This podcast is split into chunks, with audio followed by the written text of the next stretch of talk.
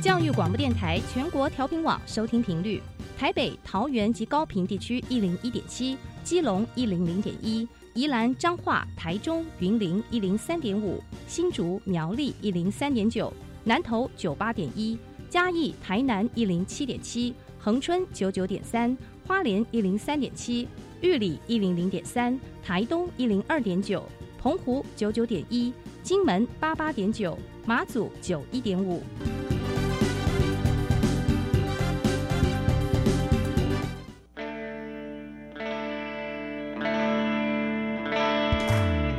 命时时有惊喜，生活处处是学习。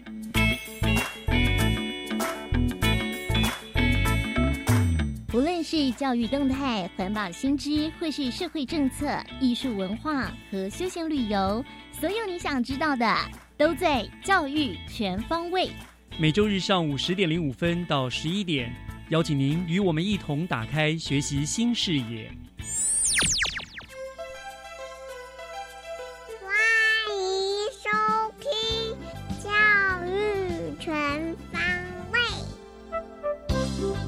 早安，各位亲爱的听众朋友们，欢迎收听四月十号的教育全方位，我是岳志忠。教育全方位是由教育广播电台和新北市政府教育局所联合制播的节目，在每个礼拜天的上午十点零五分，利用五十五分钟的时间和您分享新北市的最新资讯动态。那么在今天的节目当中，我们将和您分享新北市故事志工的培训。还有小小播音员的校园新鲜事，以及由新北市都更处正在办理的翻转新北城市愿景展。那么三个单元呢，期望能够带您看见不一样的新北市。详细的内容，就让我们从学习加油站的故事职工培训开始吧。学习加油站，掌握资讯，学习加值。在新北市，有一群热心的故事职工，总是穿梭在各个校园当中，为学童们讲述一个个精彩的故事，也激起孩子们对于阅读的好奇跟兴趣。那么今天学习加油站的单元呢，我就要连线负责培训这一群故事职工的幕后推手，也就是前甘源国小的退休校长蔡丽凤蔡校长。校长已经在我们的线上了，校长您好。哎，志忠老师好，谢谢校长哦，还要请您跟我们做连线，跟我们做介绍，打扰您了哈。那校长，您可以说是一个退而不休的最好的例子哈。您当时在职的时候就致力于阅读推动的，还有职工培训的这样子的工作。那现在你虽然已经退休了，可是我知道你还是不停顿的在为我们市府进行故事职工的培训。所以我想先请校长跟大家分享一下，好不好？您参与故事职工培训的一个缘起，当初怎么会呃参与到这项工作呢？好的啊、各位听众朋友，大家好哈。我是甘源国小的退休校长哈，那我在啊、还没有担任校长之前呢啊、就是在民国九十六年的时候，那时候我们新北市还没有升格哈，还在台北县的时代。那时候我们教育局就有一个啊、提升啊、学生语文能力的一个计划，嗯，叫做满天星阅读计划。是那这个计划呢，它主要的目的是啊、培养就是老师的这个啊语国语文的带领教学的能力哈。那以及就是啊、希望在学校里面啊、会协助老师哈、陪伴儿童在啊、这个啊、故事说故事活动方面，或者是故事展演方面的这些职工，也能够有一个学习成长的一个机会。嗯所以就有一个子计划。那这个子计划呢，啊、就是啊、我们有一个三阶的一个课程哈，就是初阶、进阶跟高阶的课程。那培训这些职工啊，到学校的校园里面啊，不管是进入班级去说故事。或者是说啊，组成这个团队啊，故事团哈啊，为那个学生哈小朋友们呢表演这个故事剧，那都受到很多学生跟啊小朋友跟老师的欢迎，所以那个时候啊，我就参与了这个课程的培训，那担任讲师。那接着呢啊，有我们新北市哈升格之后的啊这个呃语文的这个推广的部分呢，我们又有一个新的计划，就是每四年一次的一个啊这个中期计划。那里面也有一个就是培训故事职工的部分的一个课程。是那因为我过去有这样的参与课程啊，担任讲师，还有培训职工的经验，那以及在学校里面有很多的学校的职工，我们也经常接触哈，就知道说。职工们啊，他们其实是无私的奉献跟付出啦。那回报他们最好的方式就是啊，给他们一些成长的课程，所以就开始了啊啊，从这个啊九十六年啊开始就有啊这个故事故生的培故事职工的培训，那一直到啊目前哈。呃，新北市时代以后，我们也连续做了六年哈这样的故事职工的培训，就一路走来，一直到现在。哇，校长这很幸福，等于说你们一手建立起了这个，从当年满天星计划九十六年一直到现在啊。对，就是就是我，所以我说您这是故事推手的最后最后最大的推手工程啊。辛苦不敢当了，只是我我就觉得很感谢，就是我们教育局哈，对阅读的全面的重视哈，不管是在啊学校方面，那也重视在家庭方面的一个阅读家庭的一个氛围的培培养哈，所以也希望借着志工他本身是家长的身份啊，或者是他已经孩子都大了，但是他可以奉献他的兴趣跟专长啊，所以我觉得这个是。啊，教育局在我们新北市教育局在这方面哈所做的一些努力，那我只是很幸运的能够参与而已。谢谢校长客气了。好，像那我想请教一下，通常你们在培训的课程里面，大概会有哪一些内容？你们大概用什么样的方式来进行呢？啊，我们在初阶的呃课程的部分哈，大概就是基本的说故事的技巧，还有呢。啊，选读啊，这个故事的题材哈，那这个在低年级的部分哈，通常啊，我们需要的志工会比较大量，所以他们啊，在低年级的部分哈，国小低年级的部分啊，大部分都是用听故事的方式这样子在进行。那但是呢，如果到了中年级啦，或者是高年级的话，啊，这个部分呢，我们就会搭配到啊，我们。啊，阅读推动的一个阅读理解的一些策略，所以我们的课程里面会加入，就是啊，有关于啊故事讲完之后，这个延伸运用的一些啊策略哈，比如说阅读理解策略的这个部分会加进去这个课程里面。那再来就是啊，到了进阶的时候，我们会啊希望这个呃故事之工他分享的内容。啊，不限于故事本身哈，那有一些啊不同题材的啊，例如是儿歌啦哈，或者是啊小说啦，或者是啊啊现在啊我们比较重视环保以后啊的有一些科普的阅读啦啊这些，那到了十二年国教啊正在进行的时候，我们又有一些素养导向的一些题材进去，那再加上现在。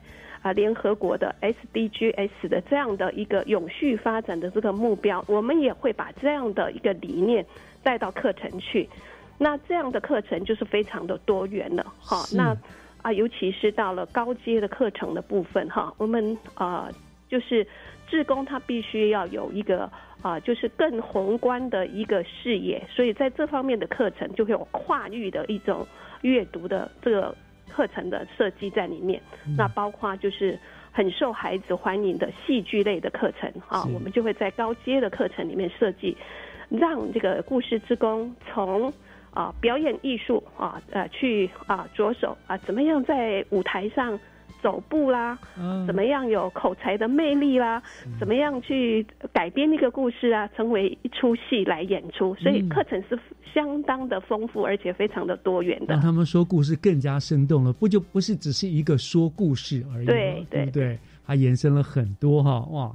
这所以这个课程进上来也是非常扎实的了哈。他们所以他们也会经常的回来接受这个培训嘛，不是说培训过一次就算了，对不对？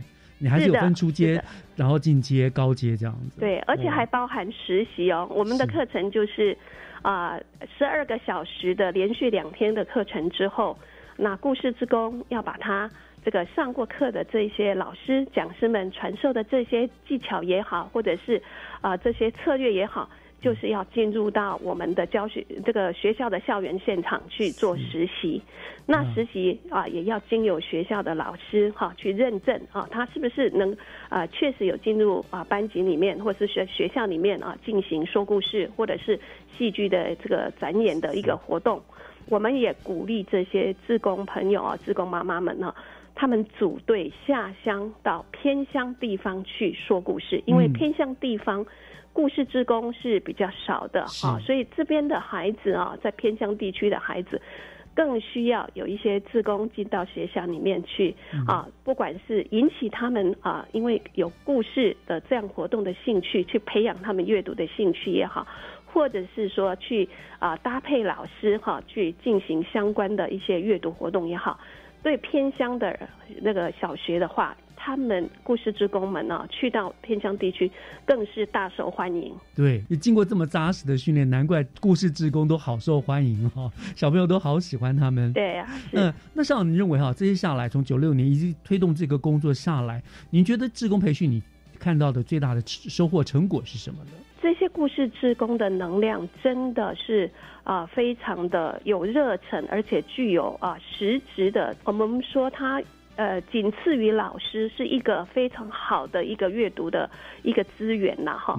那这个部分，我们每年在新北市哈，我们参与的我们教育部的阅阅读磐石奖里面，我们可以看到很多的学校哈，它可以获得教育部的。啊，这个肯定阅阅读磐石奖的学校，那也有很多的老师哈，我们的阅推的老师也好，或者是在默默耕耘的啊这些阅读工作的老师也好，啊，有一个阅读推手奖。那更难得的是，我们的志工们他们在学校所做的这件事情也被肯定。我们在评被教育部评选的时候，送出去的阅读志工的这个这些团队也都年年获奖。所以这个就是一个我们被肯定的一个奖项。那另外就是说，我们这些啊，我们统计这些志工们哦，参与学校们的啊阅读活动的话啊，呃，从啊满天时代天使时满天星时代大概就有啊三百位志工。那现在啊，目前在我们列册的啊列册在我们的教育局里面的名册的职工哈。就有满天星时代，再加上现在新北市哈升格之后培训的职工，就大概有五百位哇哦，所以这个五百位的人力真的是非常的可观，真的哦，是一个很好的阅读的资源。嗯，职工又影响了一些家庭，我们的家长。也跟着重视孩子的阅读，所以我觉得这个是我们新北市的一个骄傲，也是我们职工朋友的奉献所了呃所得到的一个成绩。谢谢校长，功不可没。好，那我想最后一个问题，我就请教你教校长了。这么认真、这么辛苦的去推动阅读啊，这样子的工作，这么耕耘这么多年下来，您最大的感想是什么？做阅读这件事情哈，本身。一定是一个喜欢孩子跟喜欢阅读这样的一个特质的人，哦，那我本身就是这样子的。我就是从国小的时候，我的老师就启蒙我，我就从国小一年级就参加说故事比赛，嗯，所以对我在阅读的方面的话，有很大的刺激跟鼓励的作用。就是说，他来受训，不只是只有要付出，其实他的成长本身的成长是更收获是更多的，可以运用到他的啊家人哈，他的子孙辈身上。那再来就是说，呃，我自己会看见啊，我们新北市的故事老师跟故事志工这个合作之后的加成的力量是无限大的。嗯哼，所以我就会对这件事情一直啊非常的。热衷，而且一直都啊毫不懈怠的去推动这件事情。而且对我来说的话，我觉得一个在阅读呃方面去工作的人哦。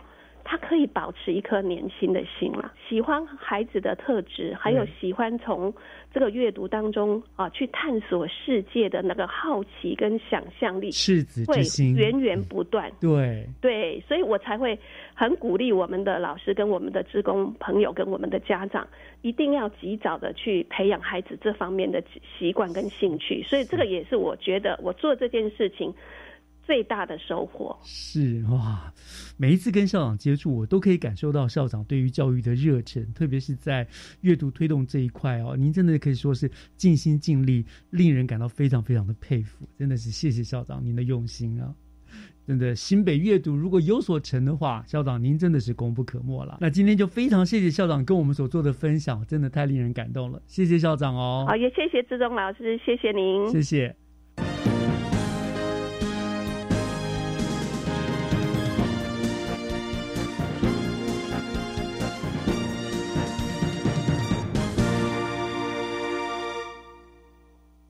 接下来，请听《娃娃看天下》，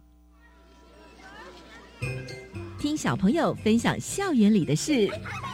欢迎收听《娃娃看天下》。综合图书馆科学实验王，科学发明王，等你来挑战 Part Two。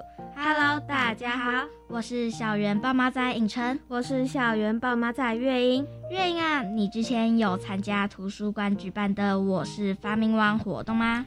当然，我们还曾经介绍过《科学实验王》与《科学发明王》这两套书呢。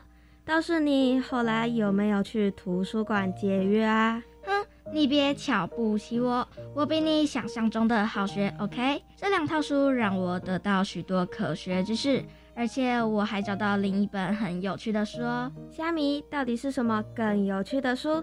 赶快说来分享一下吧。那就是《小错误大发明》，它可说是 NG 版发明品的打集合。看完后你会感叹，很多厉害仿编的发明居然都是失败品。失败品，这还算是什么发明啊？哪有可能？别开玩笑好吗？是真的，而且这些失败经验的发明，居然对生活有很大帮助呢。举个最常见的例子，你看你稿子上的便利贴吧。便利贴，它怎么了？这个发明应该是很成功的例子吧？从学生。老师到上班族，甚至大老板，没有人不爱。怎样，要分你一张吗？那你就错了。便利贴就是发明过程中标准的 NG 失败品呢。不会吧？这个有点黏，又不会太黏，还可以重复粘贴的小纸片，可说是巧夺天工的粘贴技术。你看，我撕，我贴，我再撕，我再贴，我停停停！便利贴大人小孩都会用，不用你示范那么多次啦。其实设计者原本是想发明一种超强粘着剂，但却功亏一篑。是哦，超强粘着剂，这也差太多了吧？一便利贴的属性比一般胶水还不粘，轻轻一撕就掉啦。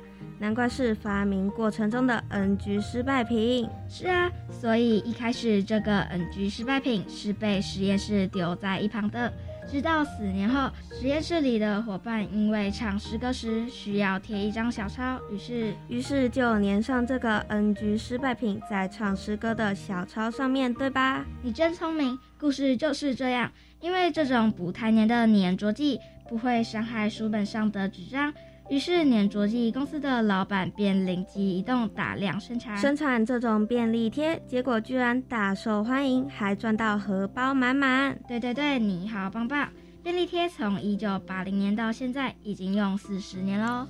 哇，这个 NG 发明品果然很有趣呢。那还有其他的例子吗？当然还有。原因，你会玩飞盘吗？当然会啊！飞盘可是近代的运动中数一数二受欢迎的运动呢。那你知道飞盘早在两千七百年前就出现了？真的假的？我不信！两千多年前，运动比赛应该只有跑步吧？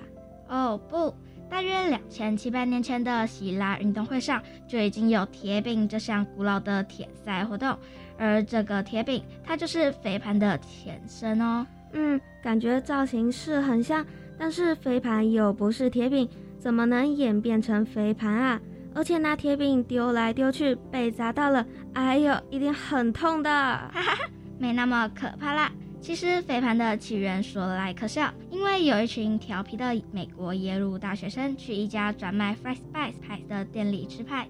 而这家店是用一种锡制的烤盘来烤这些派的。吃完派后，哦不，你是说这些爱玩的大学生吃完派之后，居然拿起派的锡纸烤盘开始丢来丢去，然后我们的飞盘就诞生了。所以搞了半天，飞盘居然原本不是被制造来玩的，而是一种烤盘。答对了，一开始的飞盘因为是金属材质，不利飞行，又具危险性。后来商人利用塑胶制成飞盘，可是，一开始的飞盘过硬又容易破碎。现在的飞盘材质轻又耐用，常在运动公园里看到有人在玩飞盘，从幼稚园的小孩到老人，任何人都可以玩，所以我也要存钱买一个。你看，学生的胡闹居然发明出有益身心健康的热门运动呢。不过说到存钱。你知道市面上卖的存钱铺满为何多是小猪造型吗？对耶，铺满的造型很多，但是到现在还历久不衰的，好像就是可爱的猪公啦。我阿妈她小时候存钱也是养一只红色的大猪公呢。嗯，没错。但是说到铺满造型，这就要从十五世纪说起了。当时的容器多是陶器，英文称为 peg。家里的锅碗瓢盆都是，然后零钱，这我知道。听说以前的人常把身上多余的零钱随手放入这些锅碗瓢盆中，日积月累下来就可以存不少钱呢。是的，但是到了十九世纪，有一名陶器公司老板接到要定做派克陶器当做存钱筒的订单，但是老板把派克看成小猪的英文 piggy。哈哈，所以搞乌冬的老板就不小心把存钱筒全部做成 Piggy 小猪造型，而且还受到顾客的喜爱，造就了小猪铺满的诞生。没错，这小猪铺满目前还出现在杂货店呢。对了，原因最近你们班下课常玩弹簧圈，也是小错误大发明的以外 NG 发明哦。哈，又来一个，好吧，那赶快再说来听一听吧。在一九四三年。一名美国海军工程师在船上工作时，无意间一个弹簧掉到了地上，还翻了几圈，这让他惊讶不已，以为自己看错了。所以这就激起了他的研究动机吗？哦，我终于懂了，为什么科学展览比赛都要写研究动机了。果真，研究动机很重要。没错，所以他回到家之后，便和妻子展开研究。经过一番努力和一再的实验，他们试着把弹簧加长，改成螺旋状，最后成功制造成功制造弹簧圈，而且开始对外销售这项不用充电的玩具。它不只会翻滚和拉长，还可以下楼梯呢。对啊，这造型多样的弹簧圈发行至今已经有四十多年的时间了呢。听起来这本小错误大发明很有趣哦，哈哈！而且这些小错误还为我们的生活带来大功劳。听说好吃的洋芋片也是 NG 版的产品。对耶，书中也有提到洋芋片，其实它不太像是 NG 品，而是厨师故意整奥克的。故事是美国纽约州的某个度假村。客人点餐炸洋芋，对，结果这团奥克嫌弃厨师的炸洋芋切片切太厚，所以退回整盘餐点，请厨师再切薄一点，重新炸一盘出来蒸奥克。还没结束，这团奥克又推了厨师第二次的炸洋芋，这下子惹怒了在厨房忙碌的主厨，于是决定给这团奥克一点颜色瞧瞧。对于是，主厨拿出最锋利的刀子，小心翼翼地把马铃薯切成很薄很薄的薄片。大火一开，把它们瞬间丢下热锅炸到炸到金黄快焦掉为止。主厨心想：这么薄，应该连马铃薯的味道都消失了吧？看这群奥克要吃什么？哈哈哈！赶快滚蛋吧！但是没想到，这盘快焦掉的炸洋芋薄片，居然又酥又脆，意外收买了这群奥克的胃，个个赞不绝口。还说老板再来一盘。是的，而且这群奥克还把这个醒彩色的消息一传十，十传百的，最后传遍全国。如今洋芋片可说是美国人最爱的零食之一呢。现在美国所生产的马铃薯约有百分之十一以上是拿来炸洋芋片的。而且全世界的各国超级市场应该都有贩售这款饼干吧？真的，我昨天还吃一包有台湾味可再煎口味的洋芋片呢，哈哈。好啦，时间也到啦，希望大家也能到综合图书馆补充科学知识。综合图书馆，科学实验王，科学发明王，等你来挑战。谢谢大家。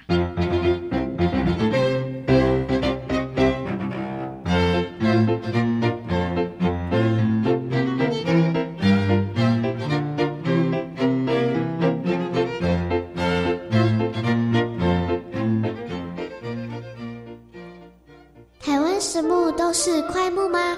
爱玉只有台湾有吗？台湾茶闻名世界都是英国人的功劳吗？为什么夜市附近常有庙呢？关于台湾大小事，交给小番薯侦探队，通通都能搞定。每周五中午十二点三十分播出的《小番薯侦探队》，将带着大朋友、小朋友一起认识土地历史、文化风情，一起做个宝岛好公民。工作跟家庭的平衡是我面临最大的难题。联合国将每年的五月十五号定为国际家庭日，呼吁各国对家庭的重视。教育部响应重视家庭的倡议，推动友善家庭企业联盟方案，鼓励企业跟县市家庭教育中心合作，将家庭教育资源送到职场，协助员工兼顾家庭与工作。以上广告是由教育部提供。想要不出门就可以享受亲子电影时光吗？那千万不要错过二零二二台湾国际儿童影展。公视精选出国内外优质影片，让大小朋友认识多元文化和世界观。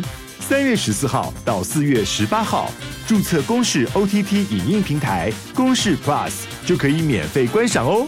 欢迎爸妈们带着孩子来拓展更宽广的视野。详情请上台湾国际儿童影展粉丝团查询。合唱无设限，我们是台北室内合唱团。您现在收听的是教育广播电台。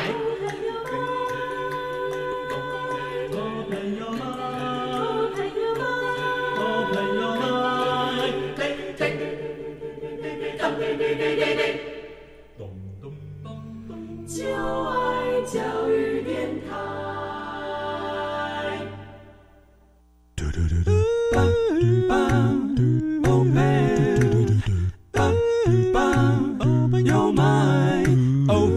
mind，就爱教育电台。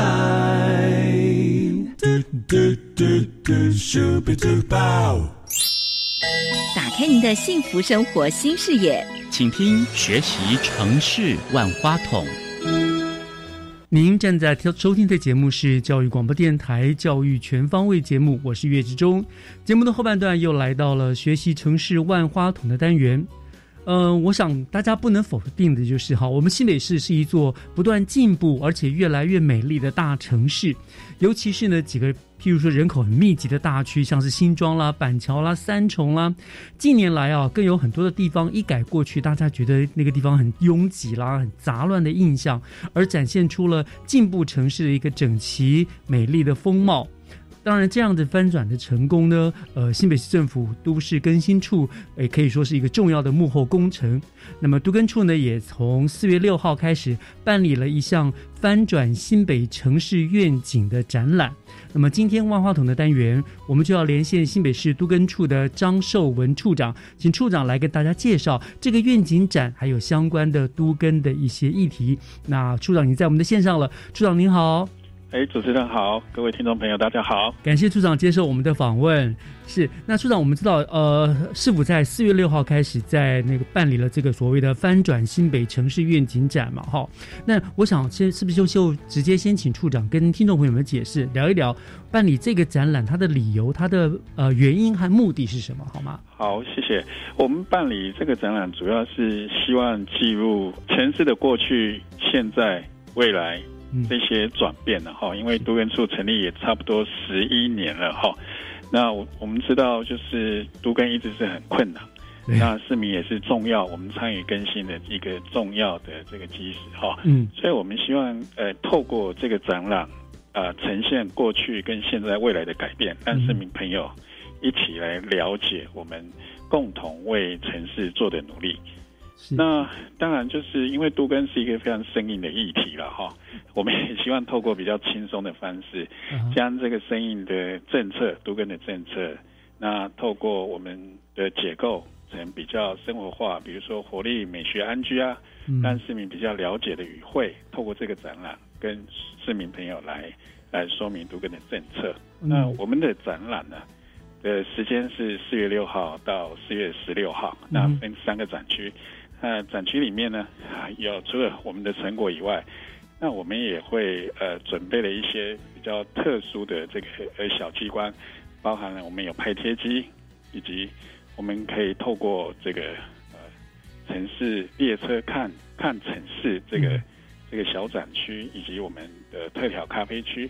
那这三个展区呢，都可以来看不同的城市的风貌的改变。是，所以展览从四月六号引开到四月十六号，会在我们什么地方呃进行展览呢？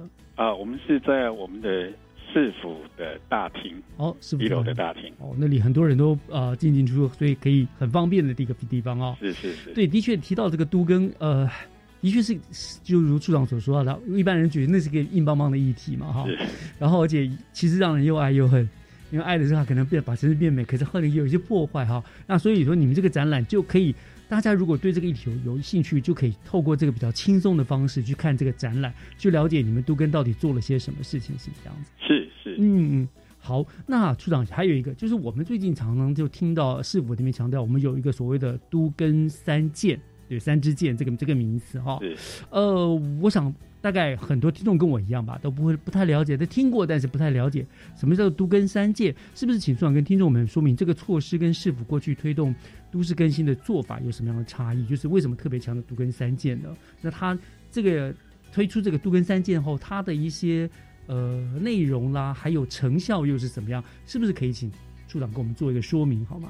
好，我想多跟三件是大大家耳熟能详的，这这个是一个比较整体性的政策，包含空间发展结合这个都跟的政策哈。那我们呃中整成呃三件，那第一件是以捷运 TOD 带动城市发展，那这个 TOD 就是我们呃在捷运周边、产站周边，那有五十六处的产站周边呢，呃利用我们这个容积奖励的方式呢带动。这个区域的更新，嗯哼，那第二件是主要干道沿线的更新了哈。那我们选择了零，呃，我们新北市哈那个二十米以上的主要道路的危险老旧建物，像海沙屋以及这个需要更新的这个案件，在基地在两千平方公尺规模以上哈。那而且也捐赠一定的公益空间，我们提高它的基准容积。让它有比较大的诱因加速来改建。嗯那我们这个政策在呃今年的七月三号呢，有一个替代性二点零的政策，就是利用呃外部小基地的容积移到这个主要干道这个大基地的这个呃更新基地开发的方式来进行。那第三件的部分是以防灾的角度哈，优先协助危险老旧建筑。以行动治理来解决问题。那怎么说呢？那我们发现，因为呃过去我们的呃更新政府的角色哈就比较被动。那市长上任之后一直提到，我们要更快速、更积极的协助民众整合，来推动更新，所以成立了推动办公室。那以行动治理的方式呢？呃，协助需要更新的社区，我们由我们的推动办公室的人员进行呃协调整合，嗯，甚至教育说明，让整个社区凝聚共识，可以推动更新。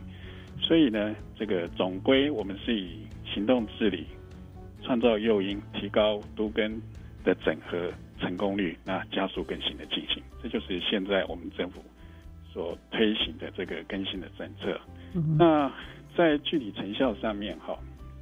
那我们提到这个更新的这到今年的这个申请量哈，呃，总申请量已经来到了一千零六十八件，所以这个是相当大幅的这个成长。嗯，那核准的量呢也到了六百八十五件，我超过一半了哦。对，那对，所以核准率是相当高的哈。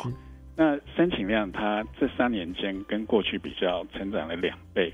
那核准量呢也成长了三点五倍，所以是相当大的这个成效。所以我们在推动的这个过程中，在这三年是有非常大的这个成长以及进步。是好，说那那为什么在这三年内哦，它会快速的增长？是因为呃市民朋友对都根的概概概念改观了呢，还是说真的是你们这三支箭让他们比较信任，所以才有这样的改变？您您认为是是什么？哦，确实是。就是我们走到社区之后，过去有很多有意愿的，但是他不知道要如何去申请，对啊，如何提出申请。那经过说明之后，就加速了，嗯，那速度就增快了。那再来就是，那过去更新的这个整合以及这个审议的速度比较慢，那我们一直提升我们的行政效率，那后续的核准的速率。速度也增加，所以在这三年的过程中呢，那个整个案件量的累积是相当可观的。哦，所以也是因为一方面你们这边行政那边提高了效率，让他们有意愿的人看到，就哎比过去方便多了，才会想到说好，那我也要来杜根，对不对？过去反而以前一些行政的的确了层层关卡，让大家都会却为之却步啊。是，所以我们侯市长的确就是。强调这个行政动呃行动政府，然后超前部署，在你们这个地方也是一样的显现出来。对对对，好，所以现在有这么多都，所以所以现在这些呃申请通过的那些案件也都陆陆续续在读根了吗？是是是，哦，所以它的开工的比率也相当的高，比开工比例很高。但是这些都是呃，主要就是他们老建筑把它拆掉，是不是？对对，它都根是一定是三十年以上的老旧建筑物。嗯所以它它当然是就是呃安全性哈，或者是呃它的呃整件不具效益，所以就拆除重建。嗯，哦，这样子。对。那那那那，我想知道，像这样还是我们也常常听到所谓的钉子户啦。那你们在这个拆除过程中，呃，如果像碰到这种钉子户，你们怎么办呢？哦，那那个我们一百零八年就通过了这个代拆条代拆的办法了哈。那如果是呃更新的程序呃已经走完之后，更新的程序审议完成之后哈，那实施者要跟呃不同意户啊，也也就是钉子户要进行这个真诚磋商。嗯，那磋商完成，如果还是不能完成呃协议的话，那呃可以申请代拆。那当然更新处会有一定相关的程序，还是进行呃呃至少两次的呃协调会。嗯，那有有。我们更新处以及我们所组的这个协调委员会主导两次的这个协调，哦，尽可能促成他们协议。那整个程序完成之后，如果说还不能达成的话，我们会经由审议会判断该。那如果呃确认我们的程序完成，没有没有这个呃不确定的地方的话，我们该拆我们还是会进行代拆。所以我们在去年也执行了这个板桥江翠段的。这个钉子户的这个代拆案也顺利执行完成。哦，OK，因为以前往往常这个钉子户真的就是两面刃哈，就是处理的好不好，对政府的形象啊什么来说都是影响很大的。过去我找了很多这样的案例啊，是。所以你们现在，哎，我因为我我其实我以前老家是眷村，那个时候也是眷村改建哦，我记得好像拖了将近快二十年哦才弄完，也就是好像。只只要其中一户两户不同意，你们整个工作就是没有办法进行。所以你们现在有这样子的一个方法之后，你就依法有据，可以可以呃快速的行动，这样。是是哦，OK，那这样子好多了。好，那这个这个都属于拆除的部分了哈。那我想呃聊到这个地方，处长，我们先稍稍微休息一下，我们听一段音乐。回过头来，我想请教处长，就是除了拆除，我们就没有别的方法吗？我想这个部分我们再来请教处长好吗？好，好，谢谢，稍后回来。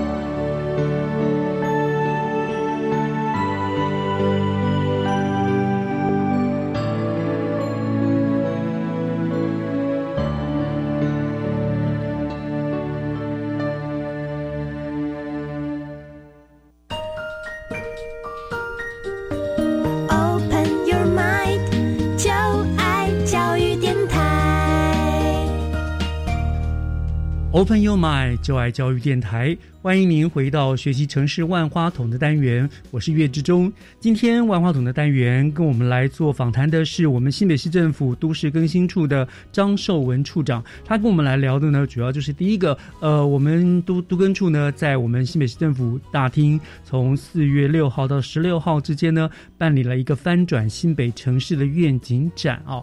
那此外呢，处长也可以跟我们来聊，就是呃。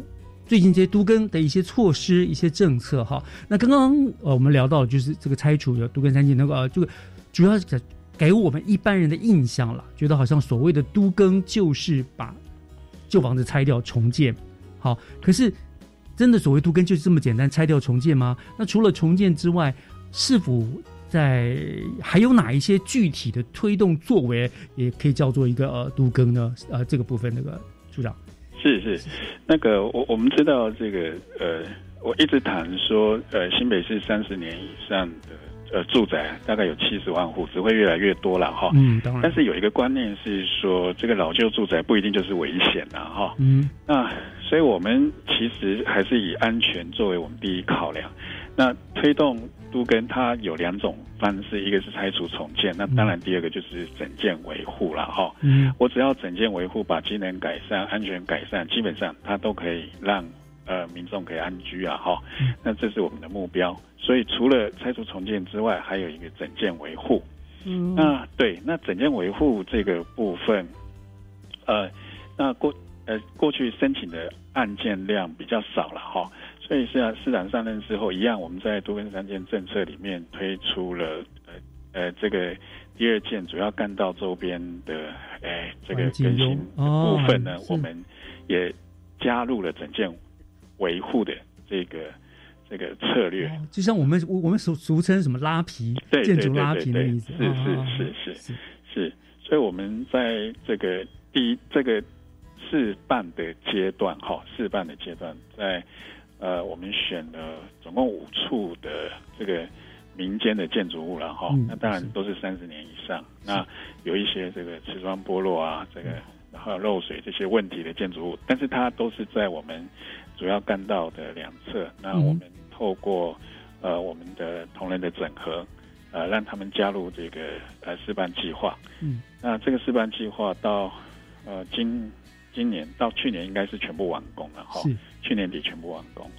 那所以其实透过整件维护，嗯，大家在策展里面可以看到我们这这。这几处哈，就是拉皮完成的建筑物，那个状况都相当的好，是，就是整个都改善了。这个除了它的这个安全立面的安全以外，那同时景观，嗯，房子的外观上面也都有很大的这个改变。那同时，当然对于周遭的景观都会有相当大的注意哈。嗯，那我们在这个车展里面都可以看到。那所以其实第一个阶段的效果相当好，所以我们呃在。呃，一百一十年三月，我们就启动了第二阶段。那呃，社区民众如果有意愿哈，社区民众有意愿啊，那都可以呃，经过申请向都跟处申请了。那当然就是要整合完成之后哈，因为因为社区都是有不同住户嘛哈，要整合完成向都跟处申请，那我们都会来评估是否可以纳入这个设计拉皮施工，这个都是由政府来出资。来来做拉皮，好，所以这个都欢迎那个民众，好，符合资格的民众赶快来向更新处提出申请。所以原来拉皮这种是政府来付出钱的哈，这这个是我们只有在我们这个专案专案上面有限的期间，因为经费是有限的哈，是是是，那这个如果经费用完了，这个就需要付费了，要付费了。我想是是是。再怎么说，这个拉皮整件维护当然是比拆除重建要来的方便多了，比较可以可以看到成效，对不对啊？就是如果没有建筑物本身没有危险，这倒不失为一个更新的好方法哈。那刚刚呃，处长你也提到了说，这些你有些很多的呃，譬如整个维护的呃成功的案例，在我们这个展览里面都看得到。是，可是是不是可以是不是可以举些例子？就我们听到还没有去看展，可不可以先举例子？譬如说哪些地方它是一个成功的案例？什么样的改进？好的，好的，像。我们呃林家花园对面正对面哈，那那就有呃一栋哈，那那这个这栋住宅呢，在前前年吧哈，就开始启动了这个加入我们的这个示范计划，我们就启动了设计，那施工在去年也完成哈，那可以看到它也结合，因为它的这个立面的这个颜色是在林家花园正对面嘛，所以它我们也结合这个。呃，林家花园的整体的这个这个设计色调进行设计，让它整个环境可以融合，那成果相当不错。那可以在我们展览上可以看到这个完成的这个图案以外呢，也可以也欢迎呢哈，可以到林家花园的时候，也可以看到林家花园正对面，嗯，也也就是我们拉皮的成果。是，可是我知道那个地方是也是类似半住宅区、半商业区哈，是是是，很多的住户那当初你们这样子拉皮。呃，有没有大费周章啊？还是很很顺利的，就整个他们都通过？还是有花了很多的心力？对对对，当然当然，这个是需要花一段时间，就是我们持续的沟通说明。嗯，那这个中间有，当然这这里面一定会有同意跟不同意的。对，那这个这个这里面需要成功，也是需要这个民众的协助了。我们有几位很热心的这个民众，嗯，那主动协助我们去协调、去整合、去说明。我们这个。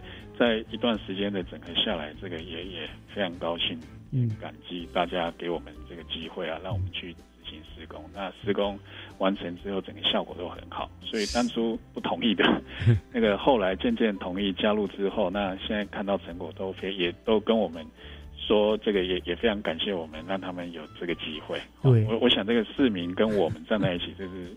看到成果，我们是最高兴的。因为有些人的确是比较怕改变了，在对于未知，他是恐惧，他是还是排斥的，对不对？所以其实应该是这样说吧。要改要重建啦，要整修啦，工程的部分其实是相对反而容易的。对，最然是难在之前的协调整合，这个才是最，我想也是你们最头痛的地方。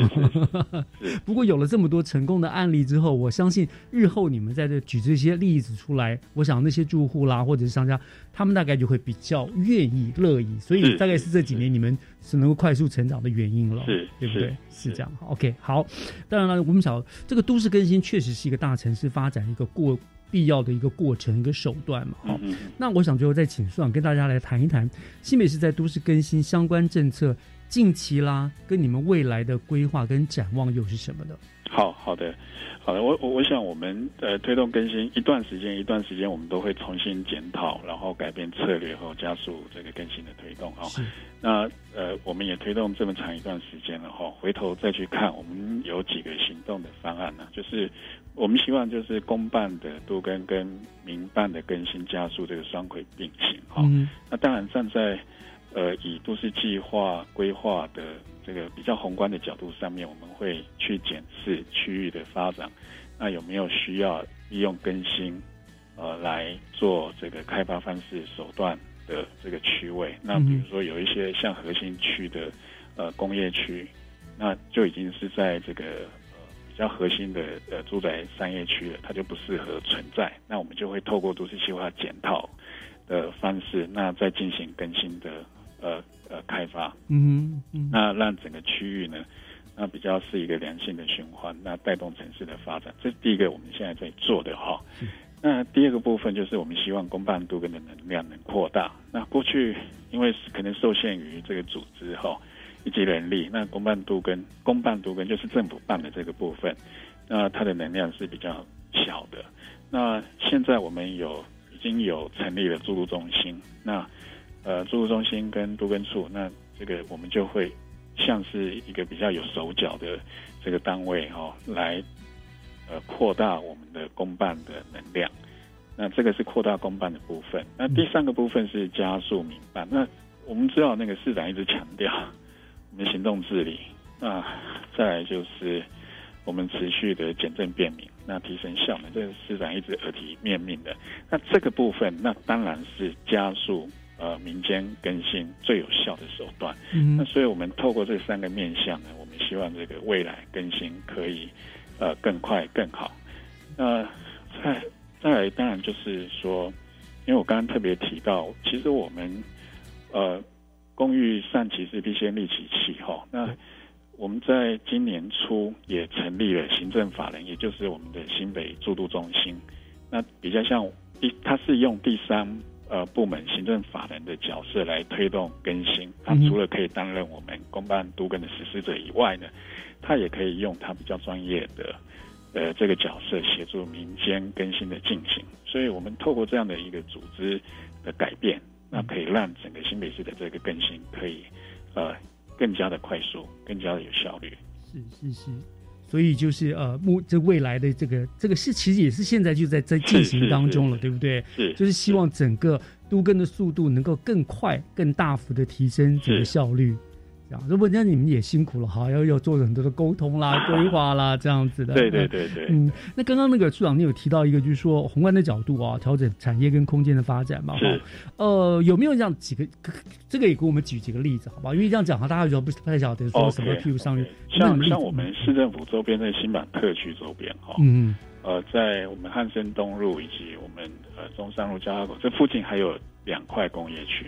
但是我们知道，这附近都已经是呃密集的住宅区，对，以及办公空间了，所以它工业区就不其实是不适合在这里存在的。嗯哼，那这个对对对区域都市的发展都是会会有一些阻碍的。是，所以我们会透过都市计划的检讨，啊，希望它可能变更它的分区。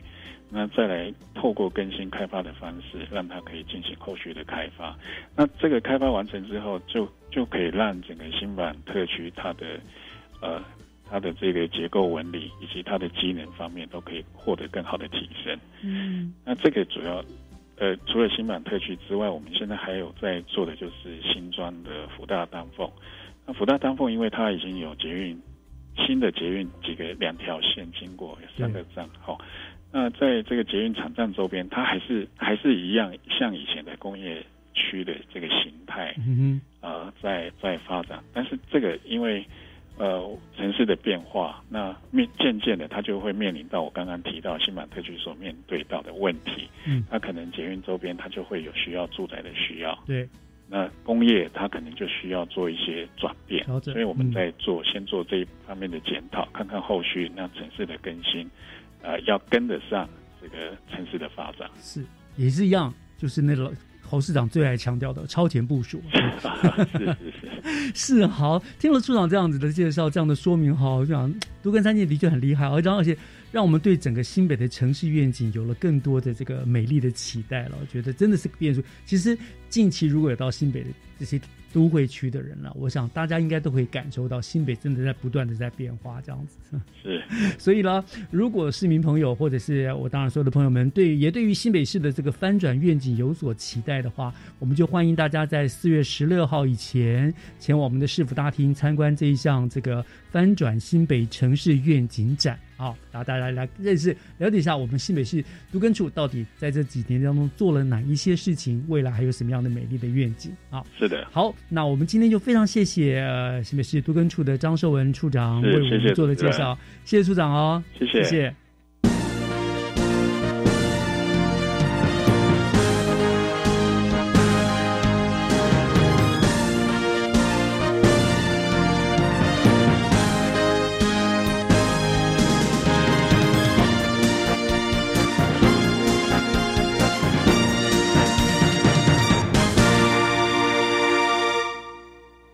以上就是四月十号的教育全方位，感谢您的收听，我是岳志忠，祝大家一切都好，我们下礼拜见，拜拜。